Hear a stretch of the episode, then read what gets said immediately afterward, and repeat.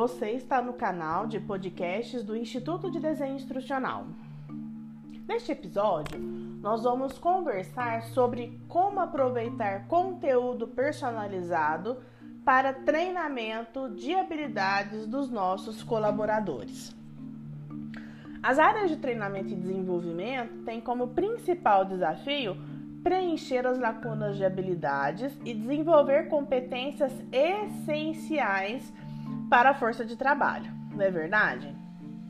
Atender a esse objetivo passa por uma série de variáveis: aprendizagem móvel, conteúdo significativo, metodologias ativas, design acessível e universal e vários outros requisitos que permitem que os nossos colaboradores ampliem os seus horizontes educacionais a partir das nossas experiências de aprendizagem. Mas como fica a questão do planejamento para o desenvolvimento de novas habilidades a partir de um plano de ação personalizado? Quais são aí os benefícios e as principais variáveis que você, enquanto designer instrucional, conteudista, analista de treinamento, precisa se conectar, né? Bom, o primeiro é entender que para esses treinamentos personalizados é necessário que haja uma flexibilidade da área de treinamento e desenvolvimento. As experiências de aprendizagem que você desenha precisam estar disponíveis para serem acessadas quando for conveniente para o seu aluno. Em vez de alocar um grande bloco de conteúdo que vai tomar um tempo específico com data e hora marcada, o ideal é que você deixe o seu aluno escolher qual o melhor período para ele realizar a ação de formação. Ele pode simplesmente fazer login no ambiente virtual de aprendizagem e consumir, experienciar esse conteúdo personalizado de acordo com a agenda e demanda deles, é mesmo? Um outro, uma outra dica importante, né, é o preenchimento das lacunas de habilidades no local de trabalho.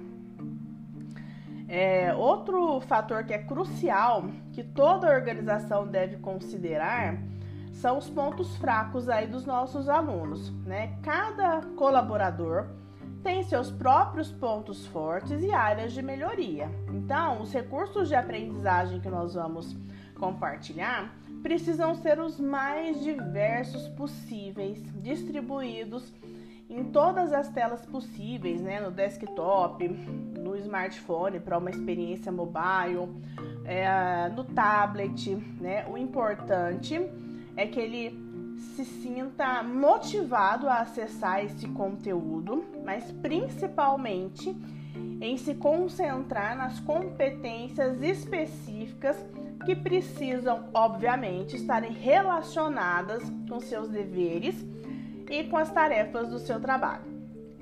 Né? É importante que as áreas de 3D ofertem continuamente oportunidades amplas de aperfeiçoamento, principalmente nesse contexto de economia do conhecimento, não é verdade? Um profissional de, de alto desempenho ele está em processo de capacitação permanente. Então, nós precisamos é, ter um leque grande de experiências de aprendizagem, né, que aprimorem as habilidades voltadas tanto para as hards quanto para os soft skills e que os preparem para o desafio do dia a dia aí das atividades. Essas hard skills e essas soft skills elas têm um objetivo importante: reduzir os erros no trabalho. Então, todo o conteúdo de treinamento personalizado que as áreas de treinamento vão desenvolver precisam reduzir esses erros. Fazer com que os colaboradores sejam mais assertivos. Né? E uma maneira de a gente alcançar isso é pensar na aprendizagem móvel, né, que está ali na palma da mão do aluno, que ele pode acessar em qualquer momento e realizar ali o consumo de conteúdo no momento da demanda de aprendizagem. Por fim, né, nós temos duas características que são bem importantes. Primeiro, facilitar o compartilhamento remoto do conhecimento, né? Ter comunidades de práticas, né? Canais é que as pessoas possam compartilhar as suas skills, o seu know-how, o seu conhecimento e as suas experiências. E precisamos sempre nos ater à retenção do conhecimento. Não só compartilhar e disponibilizar o conteúdo, incentivar a interação, mas principalmente aplicar técnicas que ajudem aí na retenção de memória, para que a memória de curto prazo, né, memória de trabalho, se transforme numa memória de longo prazo, que é o conhecimento. Então, fornecer verificação frequente é importantíssimo, funciona como reforço positivo. Com todas essas dicas, com certeza você terá um excelente treinamento para reforçar as habilidades aí dos seus colaboradores.